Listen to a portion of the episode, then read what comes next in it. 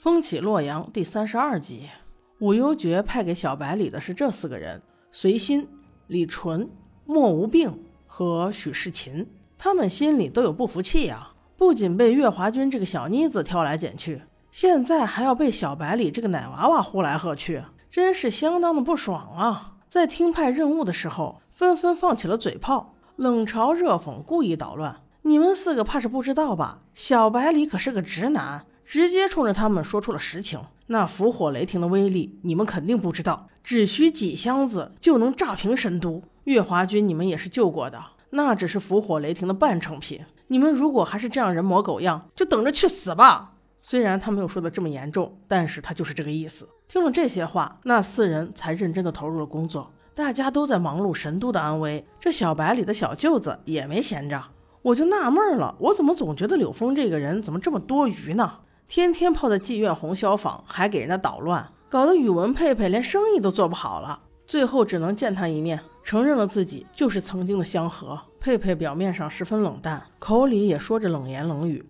倒是一别经年，你也不是你，我也不是我了。曾经的过往也回不去了。我不需要你这破败的柳家来保护。今晚之后，你也别再来打扰我。我此举也算是报恩了。那柳峰明显是不想要一夜情呀。他心心念念的可是春和的一辈子呀！佩佩眼见十郎不配合，便含泪把他赶了出去。我隐约觉得这女孩应该也和春秋道有关，也许后面还会利用一下十郎。难道这才是这个人物存在的意义？我们再留一个坑，后面再说。十郎回家以后，心烦意乱，借酒浇愁，姐姐亲娘直接给他了一巴掌：“要饭混蛋，给我滚远点儿！”然后把他撵去洗澡了，并且吩咐了五叔帮忙好好照顾一下他。那话说高秉烛那边怎么样了呢？那小姑娘还能迷惑他们多久呢？我来给你细说。那个小姑娘名叫青叶，也是十六叶的师妹，估计他俩都是叶子辈的。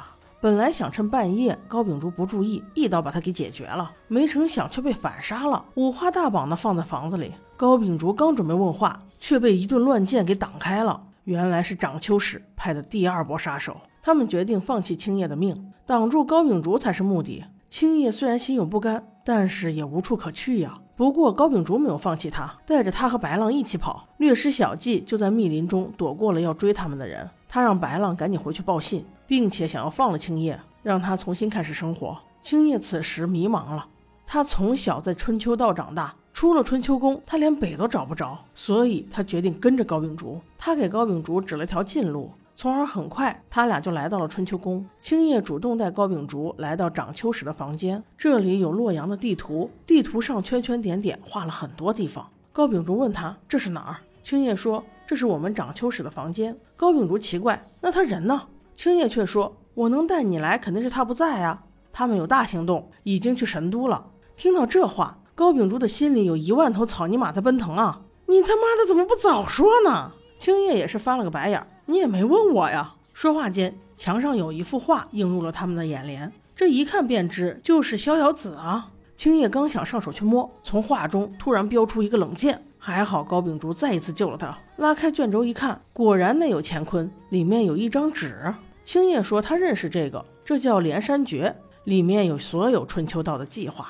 高秉烛眼睛一亮，我要找的就是这个呀！青叶此时就出了幺蛾子，没等高秉烛读完，就一把抢了过来。并且放在烛火旁边说：“你要想看这个，就带我出去，把我安全带到神都，否则我就烧了它。”高秉烛心想：这有何难？不过面上不能表露，要装作很为难的样子。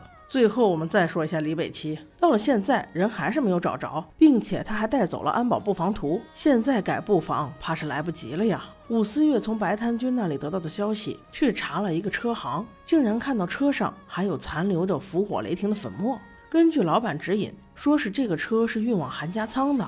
他刚一到韩家仓，就看到了李北七。李北七听到阿月在叫他，眼神有些错愕，转身就跑，然后就只能等下一集了。